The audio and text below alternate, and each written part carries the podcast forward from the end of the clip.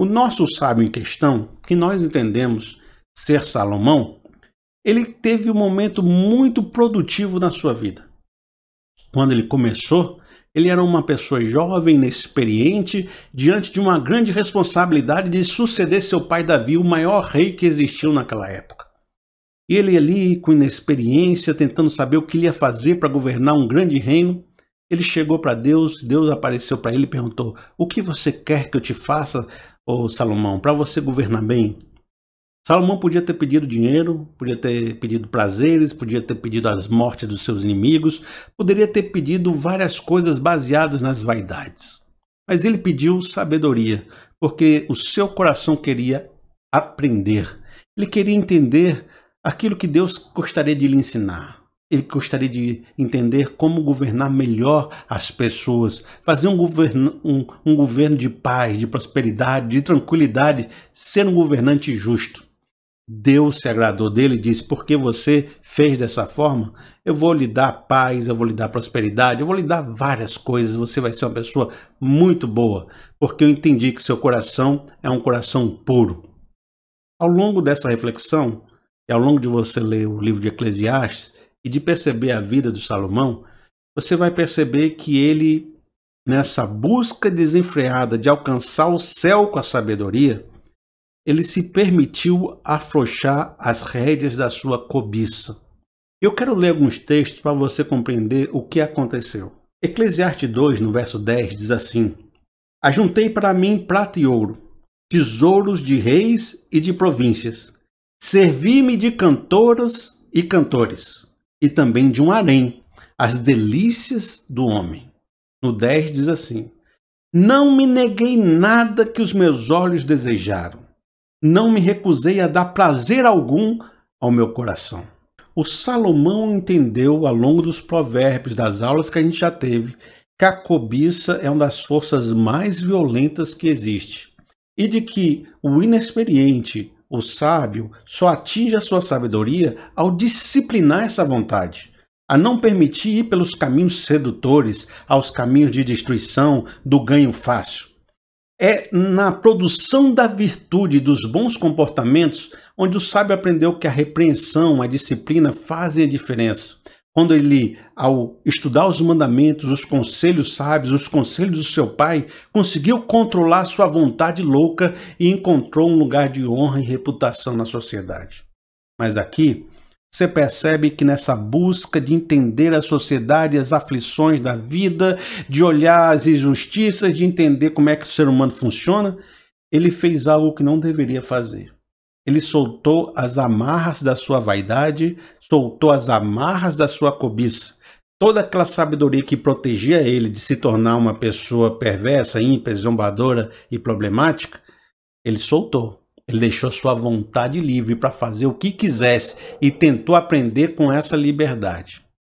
Nesse verso você viu que ele montou um grande harém de mulheres para experimentar todo tipo de prazer. Não teve mais freios para as suas cobiças e as suas vontades. Veja então o que aconteceu. Primeiro Reis, no capítulo 11, no verso 1. O rei Salomão amou muitas mulheres estrangeiras, além da filha do faraó. Ele tinha um harém enorme. E ele, pelo que você viu ali, não mais segurou a sua cobiça. Ele tinha as delícias do homem. Ele se envolveu com milhares de mulheres. À medida, oh, presta atenção no que aconteceu, verso 4. À medida que Salomão foi envelhecendo, suas mulheres o induziram a voltar-se para os outros deuses. O seu coração já não era totalmente dedicado ao Senhor, o seu Deus, como fora o coração de seu pai Davi. No verso 6 diz assim: Dessa forma, Salomão fez o que o Senhor reprova. Não seguiu completamente o Senhor como seu pai Davi. No verso 9 continua: O Senhor irou-se contra Salomão por ter se desviado do Senhor, o Deus de Israel, que lhe havia aparecido duas vezes. No verso 11 vem a sentença. Então o Senhor disse a Salomão: Já que essa é a sua atitude, e você não obedeceu a minha aliança e os meus decretos, os quais lhes ordenei, certamente lhe tirarei o reino e o darei a um de seus servos. Salomão falou tanto sobre o inexperiente. Se lembra? Se lembra da aula passada? A gente viu três capítulos de Provérbios falando do jovem inexperiente seduzido pelas mulheres, que foi arrastado para o matadouro, eh, que, que caiu na, na, nas palavras, porque ela inexperiente não era sábio. Pois aqui o Salomão fez a mesma coisa de que ele alertava para não ser feito.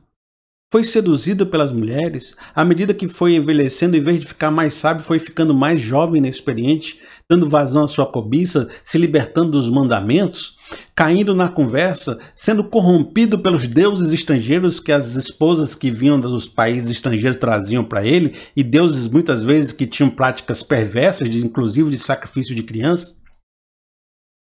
Ele falava: não caia no laço da mulher imoral, não se perverta o seu caminho, não, não, não destrua sua vida por causa disso. O cara que dava esses conselhos fez o que ele disse para as pessoas não fazerem.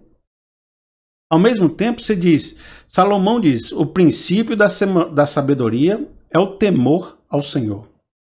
Mas aí ele se desvirtua do Senhor e começa a seguir outros ídolos.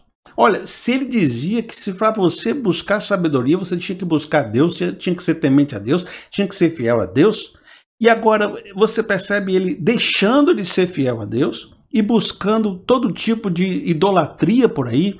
E uma coisa que você percebe é de que o ídolo não é nada, segundo o próprio Isaías e segundo a própria Bíblia, só existe um único Deus. Quando você busca o ídolo, no fundo você está buscando o seu próprio coração e o seu próprio ego porque os ídolos são imagens feitas segundo as vontades humanas. Então, quando você percebe que Salomão está buscando ídolos, significa que ele deixou de buscar a Deus para buscar os seus próprios desejos. Faça o que eu digo, mas não faça o que eu faço.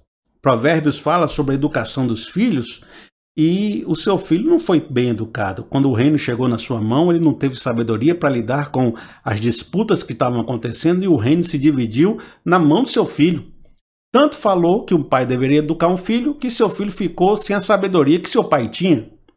Falou tanto sobre como o trabalho é pesado, é infeliz, é chato, e ao mesmo tempo oprimiu o povo com muito trabalho e o povo estava muito cansado porque não conseguia desfrutar a vida falou sobre a opressão, falou sobre o acúmulo de riquezas, mas fez um reino opulente, com palácios, com ouro, com caravanas, se amostrou demais, gastou o dinheiro que tinha e o que não tinha, ficou aflito com tanto gasto, teve que cobrar mais imposto para todo mundo.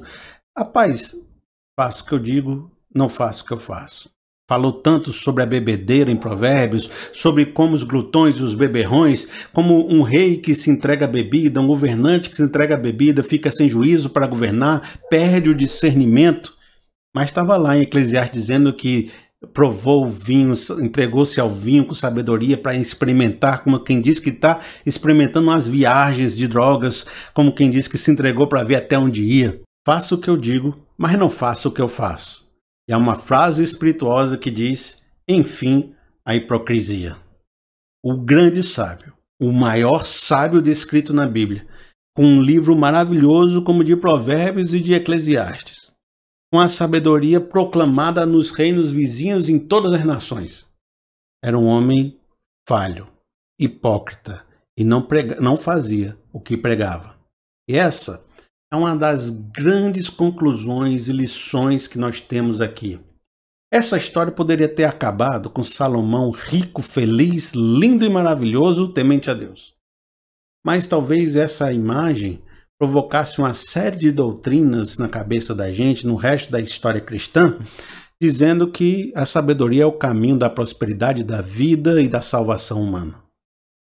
O fato dela ter acabado com Salomão destruído e entregue à sua própria fragilidade traz um recado maior do que os próprios provérbios, de que a sabedoria não, não nos torna um super-homem.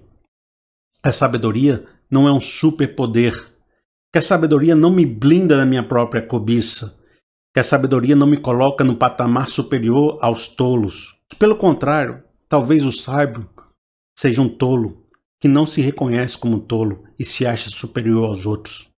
Mas, na sua busca por sabedoria, ele não consegue reconhecer que é a sua própria vaidade que ele está buscando.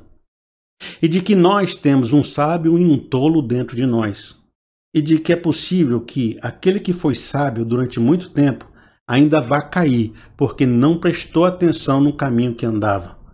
Por isso, todo dia é um dia de observar a sabedoria. Todo dia é um dia de observar se estamos sendo tolos, porque o zombador dentro de nós clama para sair. Nós somos seres frágeis, não somos superpoderosos, somos cheios de limitações e a nossa observação, a nossa tentativa de ter o mérito não é capaz de alcançar a salvação, a redenção e nem é capaz de descobrir todos os mistérios de Deus. Se coloque no seu lugar como pó, como poeira, como pequeno, porque ainda que você alcance muita sabedoria, você ainda é homem falho, movido por vaidades. O sábio é um ser humano carente, frágil, cheio de deficiências, às vezes mais arrogante, se achando melhor do que os zombadores e os tolos. Muitas religiões são fundamentadas nessa ideia da ética, da santidade, de ter grandes líderes e mestres incorruptíveis que alcançaram um conhecimento supremo, cuidando de um rebanho ignorante, inconsciente, que não sabe para onde vai um sábio pastor, um sábio bispo, um sábio religioso que diz todas as respostas. A verdade é que ele é um Salomão. Ele é frágil, é pequeno e pode ser muito mais conduzido por sua vaidade do que ele imagina. As religiões assim vivem uma falsidade. E o Novo Testamento mostra que se toda uma nação sucumbir a essa falsidade, você vai ter os chamados hipócritas. Jesus se deparou com toda uma religião, toda uma espiritualidade em Israel, que era uma realidade hipócrita. O que é isso? Eles se faziam de sábios, se faziam de santos, se faziam que tinham atingido o estado de santidade tal que podiam sentar na, na cadeira de Moisés e dizer para as pessoas se elas estavam condenadas ou aceitas, de julgarem os outros. Quando Jesus se deparou com esse quadro, ele disse: Vocês não são mestres, vocês não são sábios, vocês não são santos, coisa nenhuma. Vocês são sepulcros caiados, bonitos por fora e podres por dentro, sujeito, essa podridão, às mesmas cobiças do que todas as outras pessoas. Vocês só fingem muito bem. Vocês só fazem seus provérbios e ficam bonitos na foto.